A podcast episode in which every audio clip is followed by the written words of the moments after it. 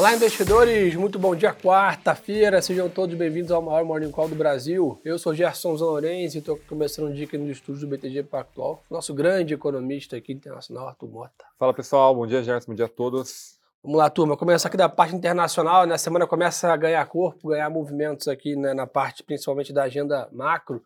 E hoje o viés dos mercados internacionais está positivo, está até diferente do um pouco do ensaio do começo da semana. Hoje os mercados lá fora voltam a subir. Então o S&P é ponto alto 0,30, o Eurostox ali sobe 0,50.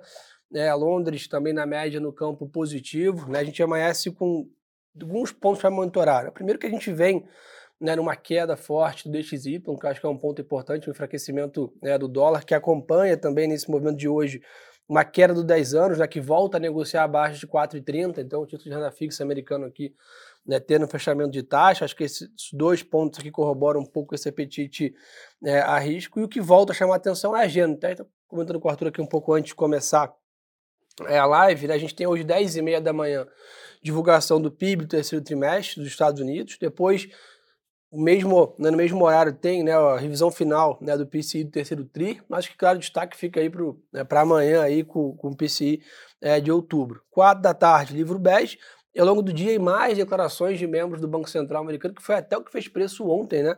O tu pode explicar para a gente um pouco melhor. E mais tarde, 10h30, tem PMI da China. Então, né, segunda e terça foram mais lentas, mas quarta-feira, sem dúvida, começa a bateria de dados agora, 10h30 da manhã, vai parar 10h30 da noite. Exato, é, e começa na quarta-feira e só vai parar na sexta-feira de manhã com a ESM. Então, a partir de agora, a gente volta a acompanhar mais a agenda macro.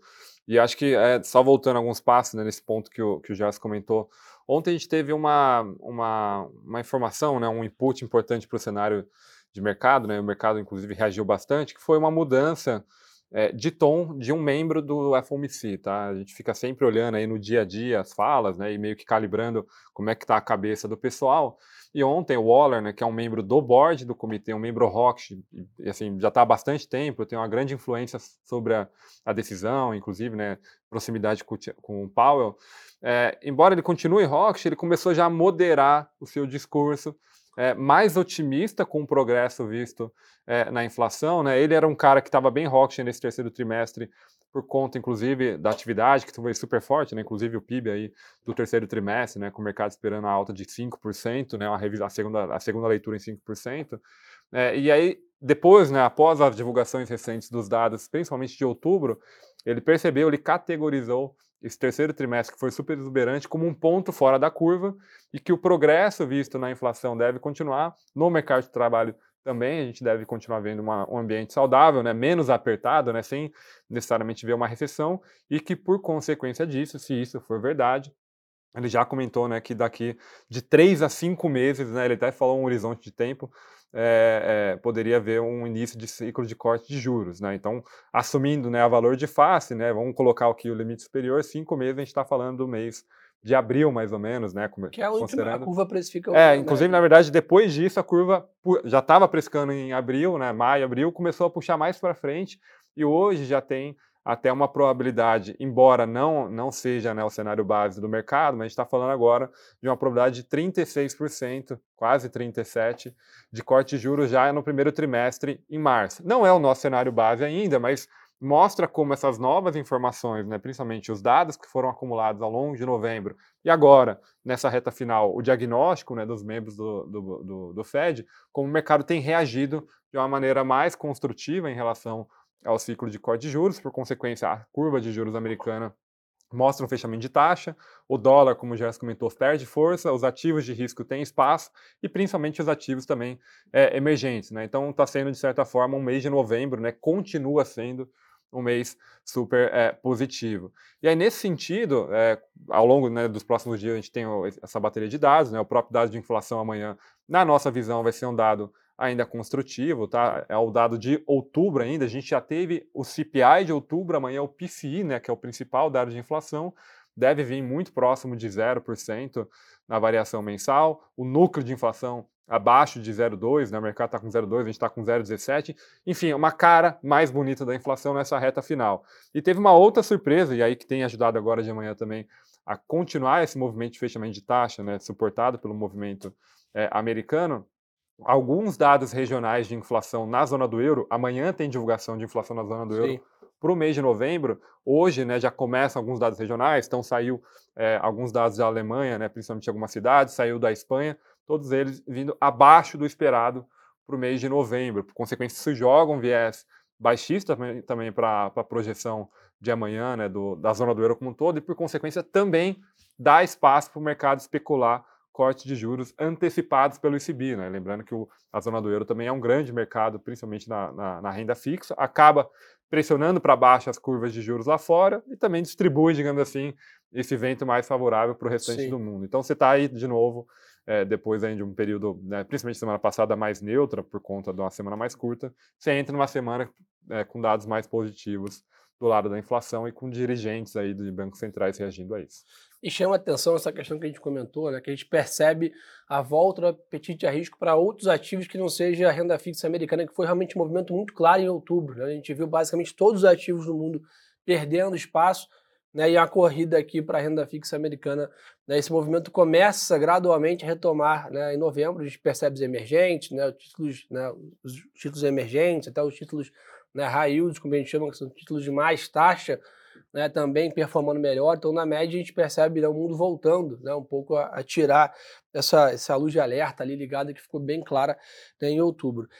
Nessa linha, pessoal, a gente vê mais um dia forte de commodities hoje, tá? O petróleo sobe mais de 1% aí, volta a negociar acima de 82 dólares aqui o Brent. E o minério de ferro, depois de ter caído ontem, volta a sua tendência, vamos dizer assim, que é hoje uma tendência clara de alta, né, com praticamente 1% também, negociando a 130 dólares a tonelada. Ponto importante aqui, né, a reunião da OPEP está prevista para rolar amanhã, né, para ter sido na semana passada, foi adiada para essa semana. Aparentemente até agora está né, confirmada, isso talvez tenha também dado suporte um pouco né, para o petróleo ficar nesse patamar. Mas eu estou nessa linha de, de commodities, que o minério tem uma questão específica ali né, é, rolando, mas o petróleo em si parece estar bem né, precificado esse patamar entre 80 e 85, como dizer assim, que na média acho que é um patamar interessante para as empresas de petróleo, mais interessante ainda, talvez as projeções de inflação ficar nesse patamar. Né? Perfeito, acho que é, esse é o grande ponto. Né? A inflação ela vem desacelerando bastante em setembro, outubro e agora em novembro, né, o headline da inflação, justamente porque o preço do petróleo, né, que quase quis ali tocar né, no 100, no 100 dólares é, recentemente, ali em julho, ele veio desacelerando bastante né, ao longo do tempo, veio ajudando bastante a inflação. É, como a gente tem visto, né, o lado da demanda agora está começando a dar uma certa esfriada, né? Então, a, a, esse é um fundamento que limitaria né, um rally muito expressivo do, do, petróleo. Por outro lado, o lado da oferta também segue bastante apertado. Então, é, você não tem nem tanto, digamos assim, riscos de, de, uma, de um petróleo varar muito é, mais de 100 dólares, como também não tem um risco de colapso, né? E aí, se ocorresse né, esse risco de colapso, seria muito mais em função de uma recessão americana, que não é o nosso cenário base, enfim, né, mas eventualmente, caso ocorra, seria né, o, o, o, é, o, driver, o driver negativo para o petróleo. Por isso que ele vai ficar um pouco mais encaixotado, né, no 80, eventualmente pode namorar um pouquinho acima dos 90 dólares o barril, mas é, a gente vê, principalmente em algumas casas é, lá fora, né, falando de petróleo a 120, 130, por conta desse aperto da oferta, a gente acha um pouco mais difícil chegar nesse patamar, mas assim, tem espaço para voltar a subir.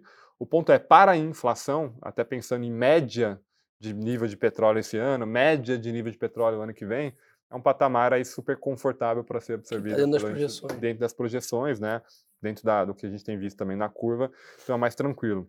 E só um ponto interessante, é, voltando rapidamente agora no, no, ponto do minério de ferro, é, a gente tem falado bastante, né? Pô, o setor imobiliário ainda está enfraquecido, né? A China essa semana está consolidando uma, um pseudo QE, né? Dentro do né, o quantitative easing, dentro do PBOC, né? Para ajudar a financiar é, os bancos e os bancos por sua vez darem crédito para o setor imobiliário sem lastro, etc. Está né? tendo ali uma, digamos assim, uma, uma, uma intensificação do suporte.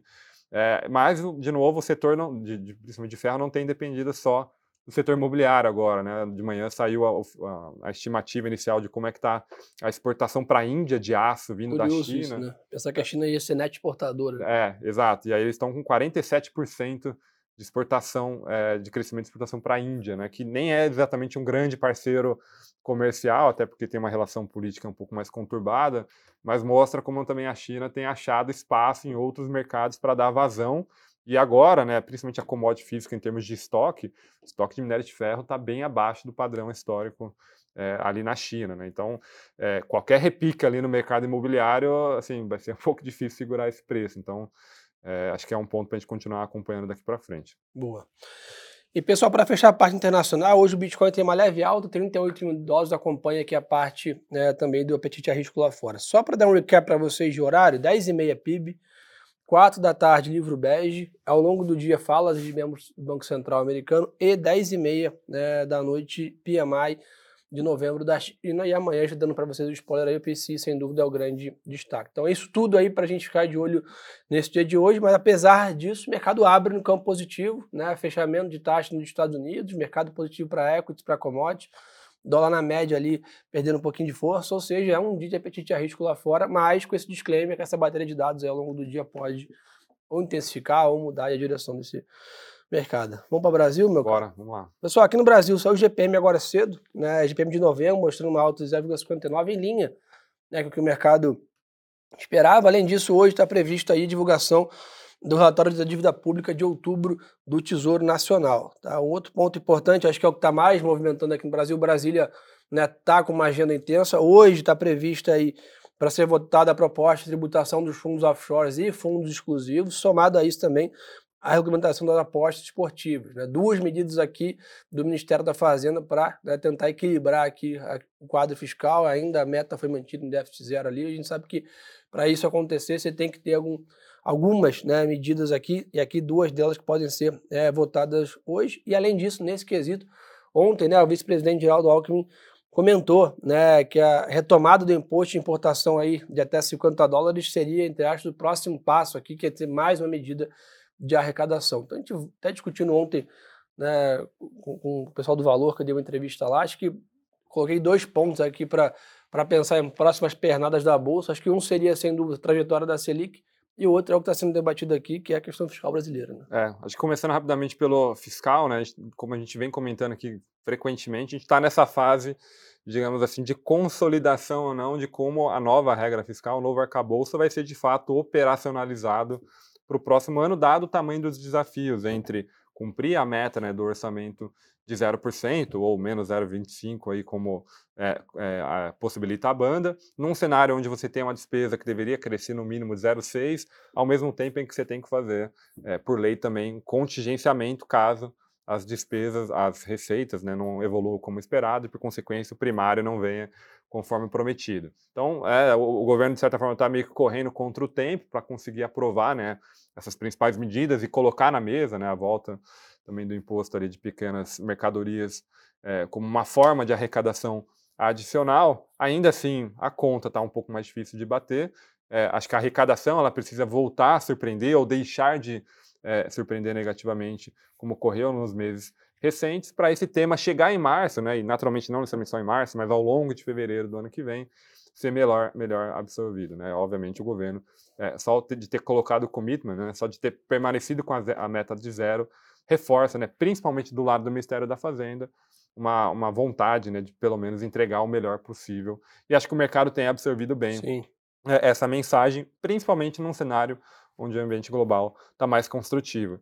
E até nesse sentido, é, e aí voltando para o outro lado da moeda, né, da política monetária, que é o que de fato vai é, puxar bastante né, todos os demais ativos, é, não só o mercado de juros ajudou ontem, o mercado de juros externo ajudou ontem aqui o Brasil, mas o dado do IPCA. Você pode falar, poxa, mas a IPCA, o IPCA veio acima do esperado, né, 0,33 é, para o IPCA 15 de novembro, o banco aqui tinha, por exemplo, 0,27, né, 5 vezes acima como é que foi melhor que esperado.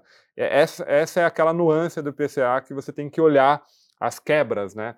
É, mesmo o, o, preço de serviços tendo vindo acima do esperado, foi um item específico, né? Que foi passagens aéreas, que tem tido aí uma variação mensal bastante volátil e bem exagerada, né? De dois dígitos, né? E o mês de novembro acabou sendo um desses meses onde a passagem aérea, a passagem aérea basicamente dominou o resultado de serviços.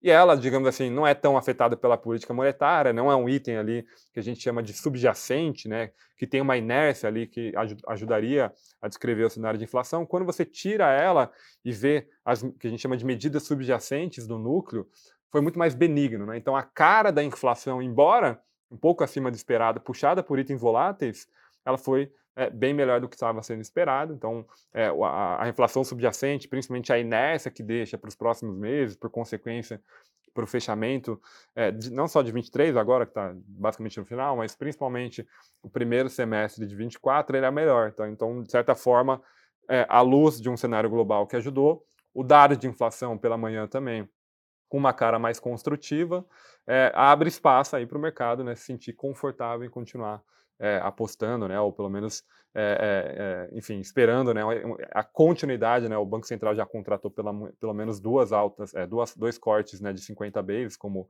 próprio Roberto Campos tem comentado nas últimas reuniões, mas e eventualmente até continuar.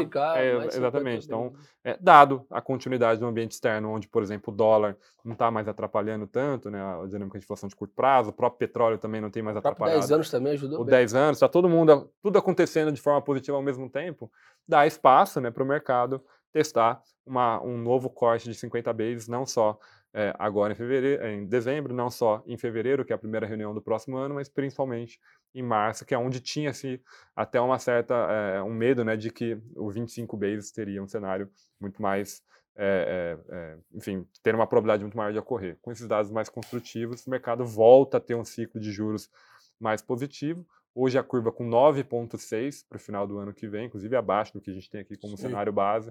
Então, de certa forma, é, virou bastante a mão né, do que a gente viu nos últimos dois meses no mercado, muito mais construtivo mês de novembro. E dezembro, primeiro, tem uma sazonalidade positiva. Segundo, o que a gente projeta de dado, principalmente de inflação lá fora, e posicionamento de membros do, dos bancos centrais, a gente não está vendo nenhum vento contrário aí que pararia é, esse, esse movimento. A não ser que seja um movimento técnico, exaustão do mercado, o mercado de repente colocando realização no bolso. Aí seria uma outra história. Mas do ponto de vista macro e de fundamento, dezembro não deveria ser um mês para atrapalhar esse movimento recente. Boa, e nessa linha, pessoal, para a gente ficar de olho também, o presidente Lula e o ministro da Fazenda, Fernando Haddad, participam de eventos na Arábia Saudita hoje e já partem também né, para a segunda parte da viagem no Catar. Nessa linha, as expectativas aqui né, que o Brasil trabalha né, para viabilizar 10 bilhões de dólares aqui de investimento né, dos sauditas aqui no Brasil. Um outro ponto também para a gente ficar de olho, né, que movimentou bastante o noticiário ontem, tá? A Vibra rejeitou a oferta de fusão com a Eneva, né, mas informou que estará atenta a eventual nova manifestação da companhia, ou seja, né, disse que quer ver aí novas propostas, vamos dizer assim. A Braskem prevê desembolsar 3,2 bi, né, com medidas em Maceió, e a Petrobras pediu ao CAD renegociação de termos sobre as refinarias aí da companhia. E um outro ponto fez bastante movimento aqui ontem também, é sobre a desatização da Sabesp. Né? Então está marcada para a próxima segunda-feira, dia 4, né, ser né, apreciada na Assembleia Legislativa aqui de São Paulo. Mais algum ponto, meu camarada? Não, é isso. Tudo isso, né? É só isso. Então, turma, uma quarta bem agitada, e como o Arthur comentou, quinta e sexta também prescreve aí né, uma agenda mais carregada. O mercado está, sim, um movimento mais positivo em novembro, deve continuar na nossa visão. Obrigado aí, sempre pela parceria. Quem quiser mais conteúdo, segue a gente no Instagram, Gerson Lourenço e Arthur Mota, parada obrigatória. Compartilhe o Morning Call do banco aí com seus colegas. Uma boa quarta-feira de negócios. E lembre-se, turma, que o melhor ativo é sempre a boa informação. Um abraço. Valeu, pessoal. Bom dia.